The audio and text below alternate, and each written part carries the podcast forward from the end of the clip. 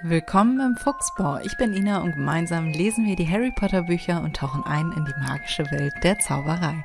Schnapp dir ein Butterbier und mach es dir gemütlich. Viel Spaß beim Zuhören.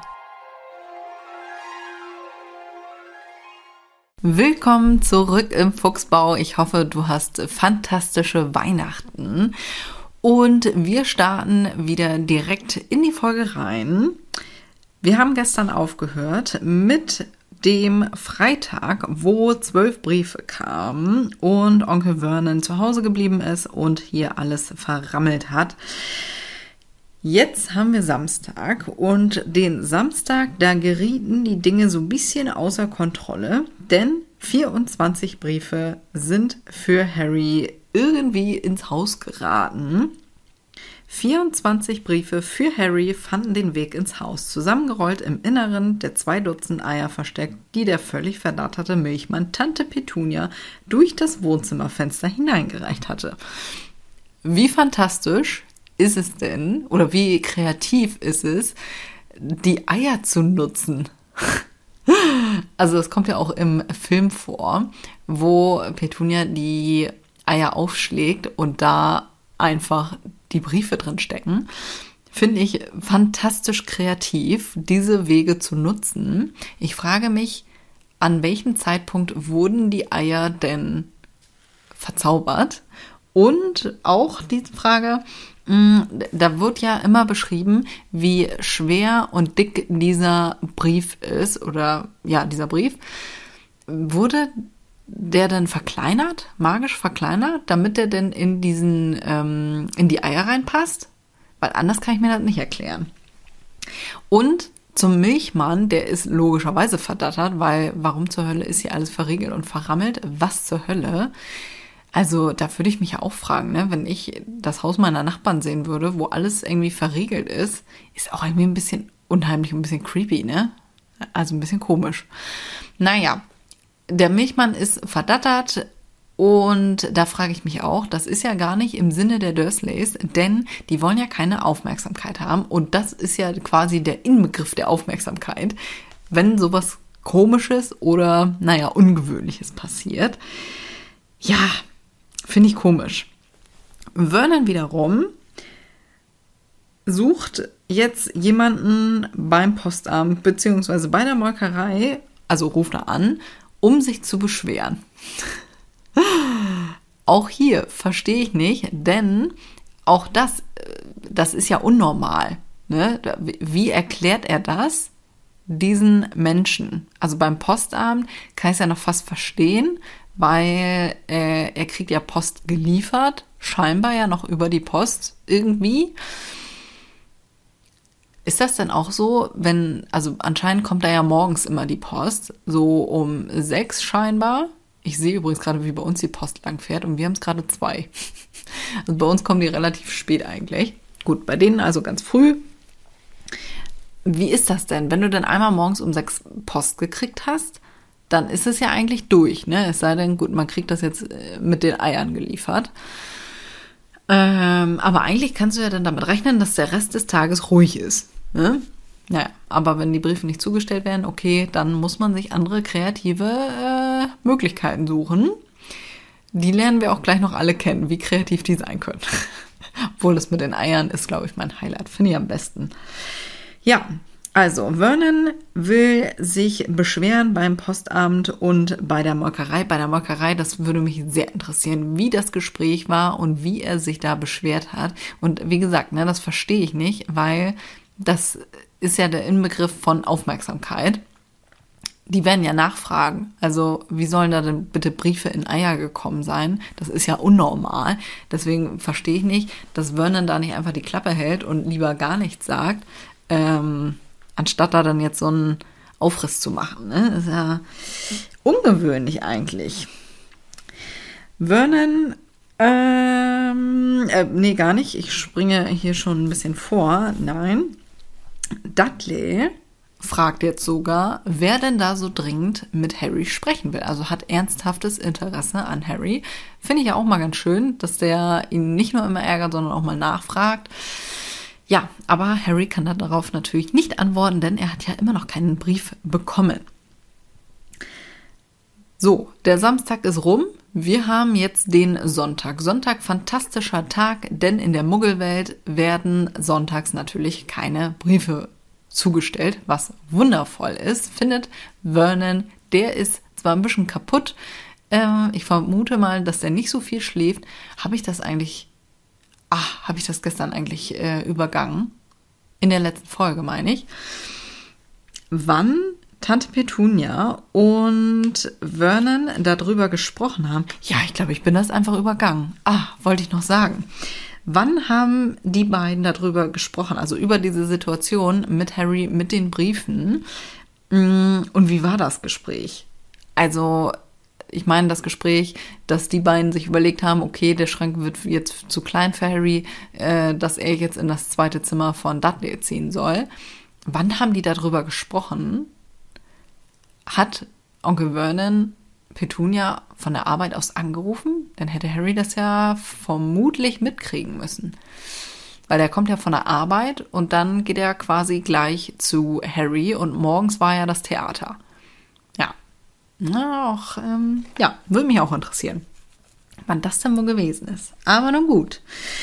Ja, wie gesagt, auch Dudley bemerkt, dass hier irgendwas ungewöhnlich ist und fragt Harry. Harry weiß keine Antwort und jetzt ist es Sonntag, keine Post am Sonntag. Genau. Ich kann mir gut vorstellen, dass der nicht so viel schläft gerade. Und Petunia vermutlich auch nicht. Obwohl hier ist ja immer eher die Rede von Onkel Vernon, dass der das ganz ähm, schlimm findet, aber nicht so viel von Petunia, ne? Obwohl das ja alles von Petunia eigentlich kommt, also von Petunias Seite. Ja, gut.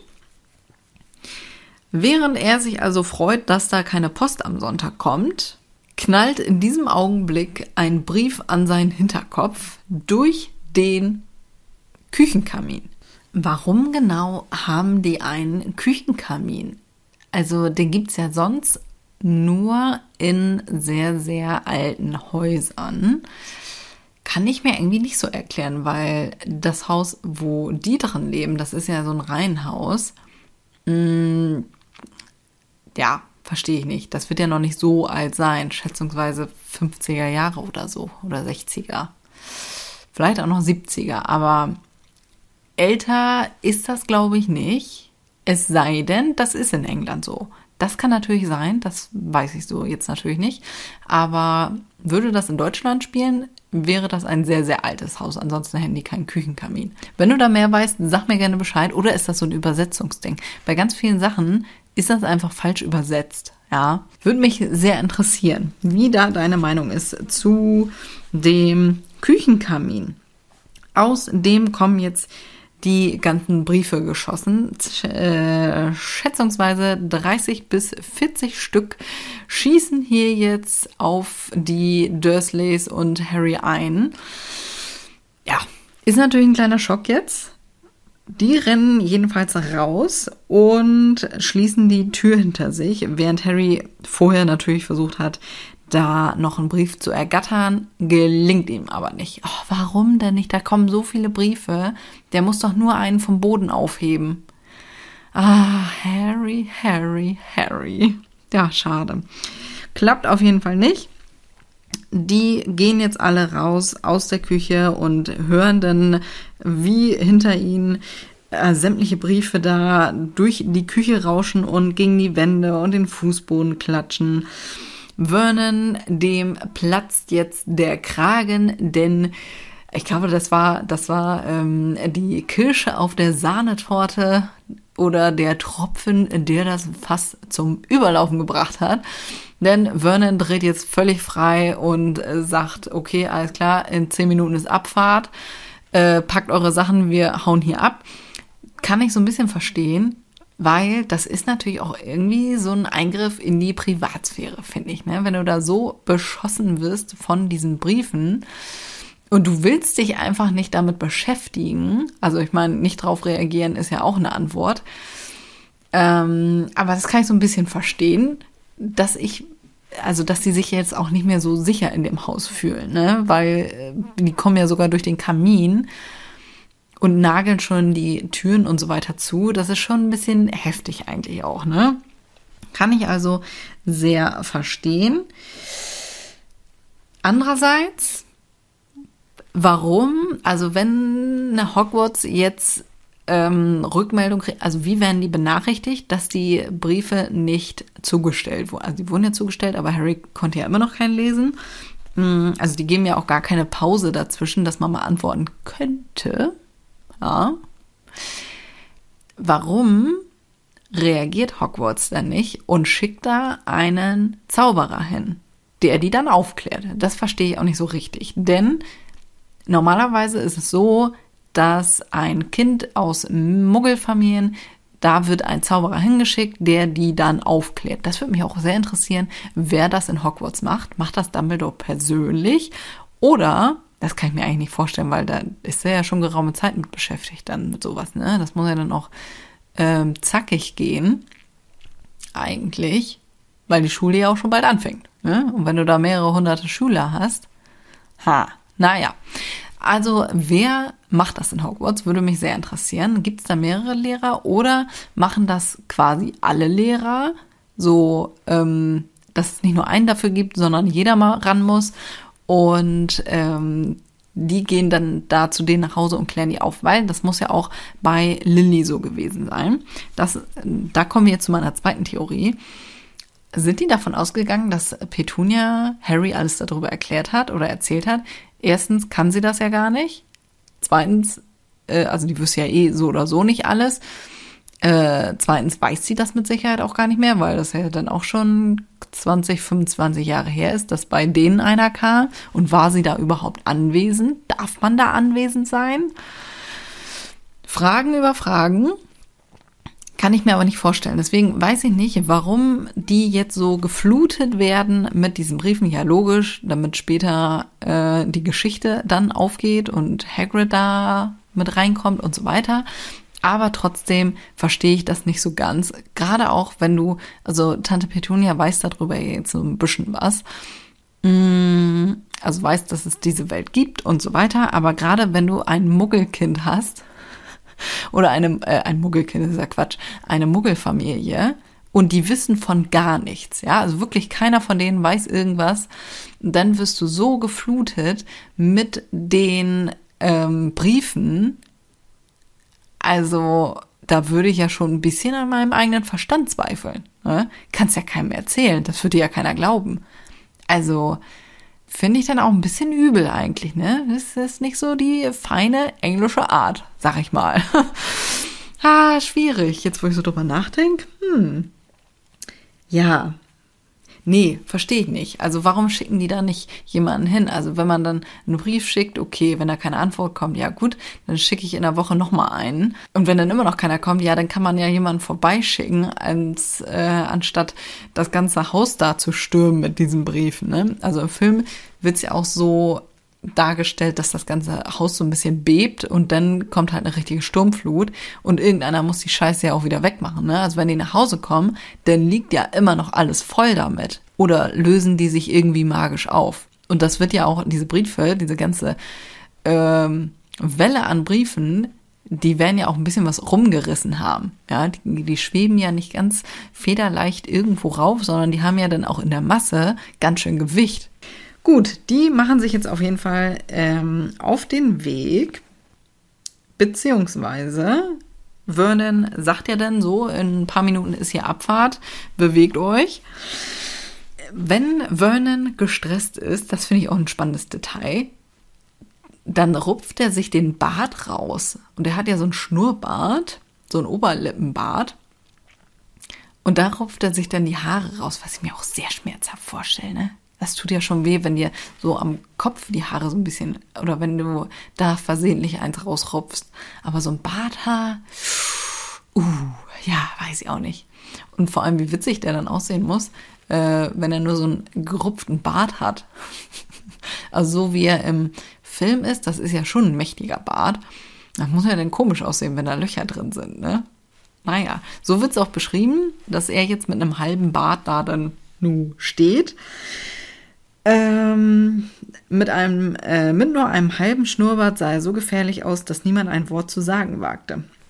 Zehn Minuten später stehen die da jetzt alle und sitzen im Wagen und sind auf der äh, sind auf dem Weg Richtung Autobahn. Dudley sitzt hinten und wimmert vor sich hin. So, unter keinen Umständen werden natürlich Kinder geschlagen. Also nein, einfach nein. Als erwachsener Mensch solltest du dich unter Kontrolle haben und deine Emotionen. Aber Vernon hatte das nun leider nicht und hat Dudley vor Abfahrt nochmal links und rechts eine gescheuert. Meine gehässige Ader freut das. Ja, das ist gemein. Kann ich nicht anders sagen, ne? Vor allem an Harrys Stelle hätte ich mich sehr darüber gefreut. Dudley, wie gesagt, wimmert auf dem Rücksitz jetzt vor sich hin. Und jetzt kommt auch der Grund, wieso Vernon ausgeflippt ist und seinem Sohn eine geballert hat. Denn er hat versucht, also Dudley hat versucht, das ganze Geschehen da aufzuhalten, indem er noch seinen Fernseher und seinen Videorekorder und den Computer in seine Sporttasche packen wollte. Ja, das Ganze dauert natürlich einen Augenblick. Hm, ist jetzt irgendwie kein Grund, ne? Also es, natürlich gibt es keinen Grund, ein Kind zu schlagen, aber äh, vor allem das ist ja eine verständliche Reaktion von Dudley. Der kennt das ja nicht anders, dass er immer seinen Willen kriegt. Und wenn man schon wegfährt, also ist jetzt nicht abwegig, dass das der Gedankengang von Dudley ist. Also völlig irgendwie, also hätte der jetzt eine Katze ersoffen, ne? Dann hätte ich es ja noch verstanden. Aber, also kann ich nicht gutheißen, aber kann ich verstehen. Aber wegen sowas, also dann, das ist ja schon ein Zeichen, wie durch Vernon ist. Also gedanklich, geistig gerade, ne? Der ist ja ähm, jenseits von Gut und Böse gerade weil der ist ja sonst auch völlig, völlig ähm, auf Dudleys Seite, beziehungsweise verherrlicht Dudley, ja. Der stellt ihn ja quasi auf ein Podest. Und dann wegen so einer Lappalie, also da, da muss ich Dudley ja tatsächlich in Schutz nehmen. Ja, denn so auszurasten, also finde ich, also weiß ich nicht. Weiß ich nicht. Nee, nee, naja. Ist jetzt aber geschehen. Dudley ist, wie gesagt, ähm, jetzt nicht in bester Stimmung. Sie fuhren, sie fuhren, sie fuhren und selbst Tante Petunia wagte es nicht zu fragen, wo sie denn hinfuhren. Vernon fährt kreuz und quer hin und her, überall hin, dreht irgendwo wieder um, fährt dann doch wieder woanders hin. Ich würde gerne wissen, was zur Hölle bei Vernon im Kopf vorgeht und nach welchen Kriterien er entscheidet, jetzt doch wieder umzudrehen. Ja. Vor allem, er macht das irgendwie auch auf dem Acker. Das ist, glaube ich, auch ein bisschen ähm, Quatsch. Also mit dem Auto, was die fahren, damit können die nicht sehr weit auf einen Acker kommen. Vor allem gerade einen frisch gepflügten Acker. Das wird nix. Ne? Also so wird es hier nämlich beschrieben. Jedenfalls fahren die überall hin und her und irgendwann also Dudley, der wird dann schon ein bisschen anders. Ne? Die fahren den ganzen Tag, die hängen, also äh, die hängen, sag ich schon, die halten nicht mal irgendwie für Essen an.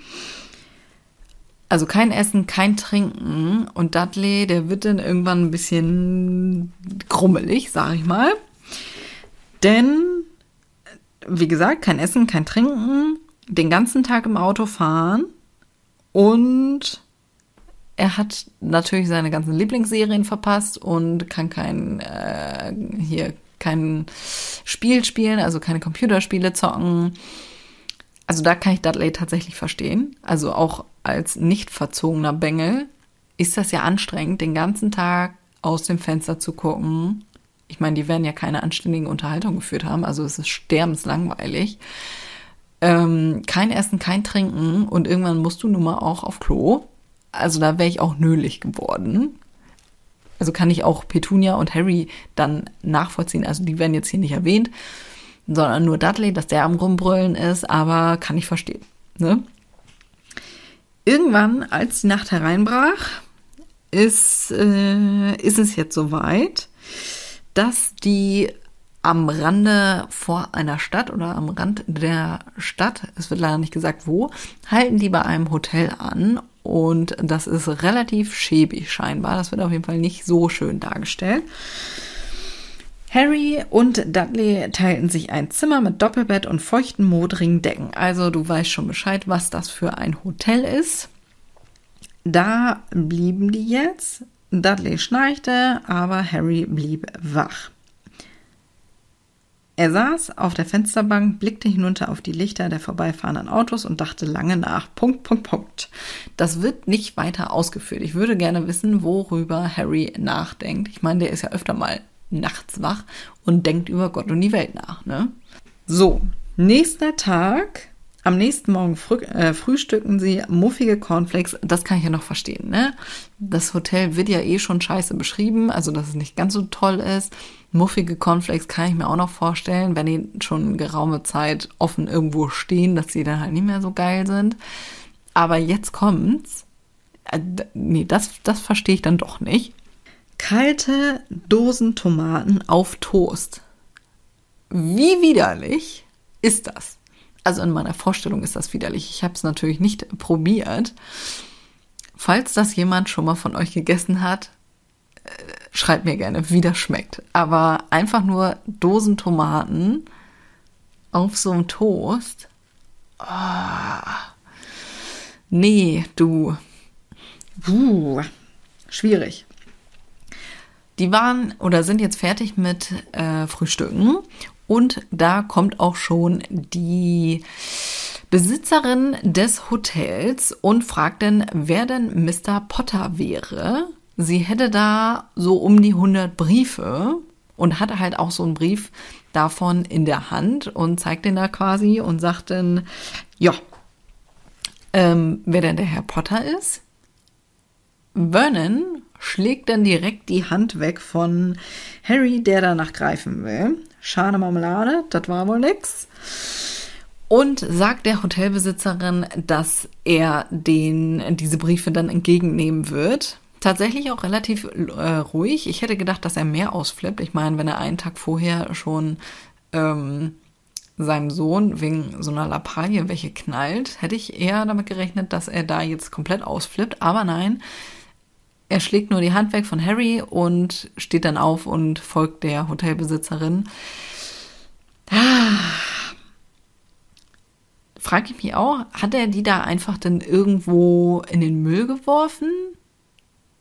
Da wäre ich, glaube ich, als Hotelbesitzerin auch mega neugierig, wenn da hunderte der exakt gleichen Briefe liegen würden und er würde die alle wegschmeißen.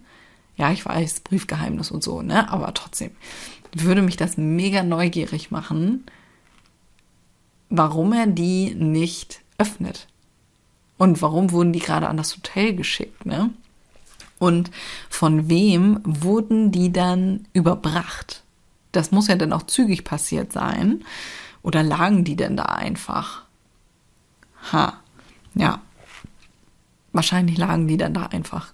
Ansonsten kann ich mir das, glaube ich, nicht vorstellen die werden ja dann gleich auch wieder aufbrechen. Das heißt, das muss ja dann sehr zügig passiert sein. Ne? Ja, so, das war's für heute mit der heutigen Podcast-Folge. Wie üblich, wenn dir die Folge gefallen hat oder allgemein der Podcast, dann freue ich mich sehr über eine 5-Sterne-Bewertung. Dauert nur zwei Sekunden. Wenn du mir ein kleines Weihnachtsgeschenk machen willst, dann freue ich mich, wie gesagt, über diese Bewertung sehr, sehr arg. Das hilft mir enorm weiter, mehr als du dir vorstellen kannst. Und in diesem Sinne würde ich sagen, wir hören uns morgen schon wieder. Bis dahin.